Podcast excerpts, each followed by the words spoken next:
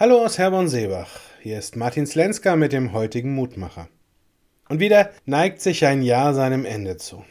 Die Fernsehsender übertrumpfen sich in diesen Tagen mit Jahresrückblicken und überall wird die Hoffnung laut, dass das kommende Jahr friedlicher, erfolgreicher, besser sein wird als das vergangene. Aber war das Jahr 2023 wirklich so schlimm? Ja, es gab so einiges, auf das wir sicherlich hätten verzichten können. Auf der großen Weltbühne und auch im Privaten. Es hat Katastrophen gegeben und Schicksalsschläge. Wir mussten mit Enttäuschungen und mit Trauer umgehen. Oft genug hatten wir Grund, Gott danach zu fragen, wo er denn war, als dieses oder jenes passiert ist. Aber haben wir uns in diesem letzten Jahr auch die Zeit genommen, ihm zu danken? Den Grund dafür gibt es doch auch genug.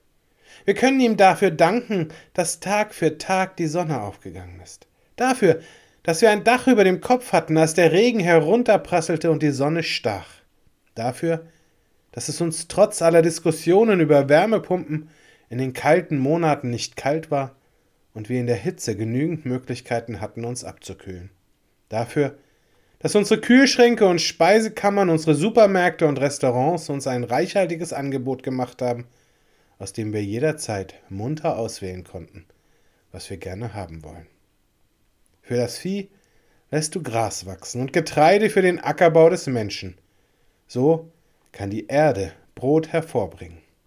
Die heutige Tageslosung aus Psalm 104 lädt uns heute am Ende des Jahres 2023 dazu ein, innezuhalten und uns bewusst zu machen, wie reich wir eigentlich beschenkt sind.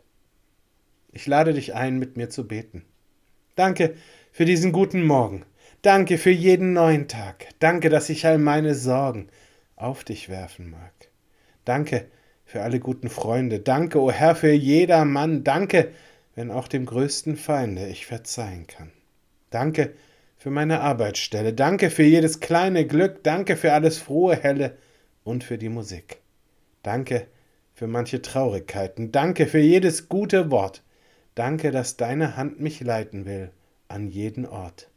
Danke, dass ich dein Wort verstehe. Danke, dass deinen Geist du gibst. Danke, dass in der Fern und Nähe du die Menschen liebst. Danke, dein Heil kennt keine Schranken. Danke, ich halte mich fest daran. Danke, ach Herr, ich will dir danken, dass ich danken kann. Amen. Bis zum nächsten Mal. Bleib behütet.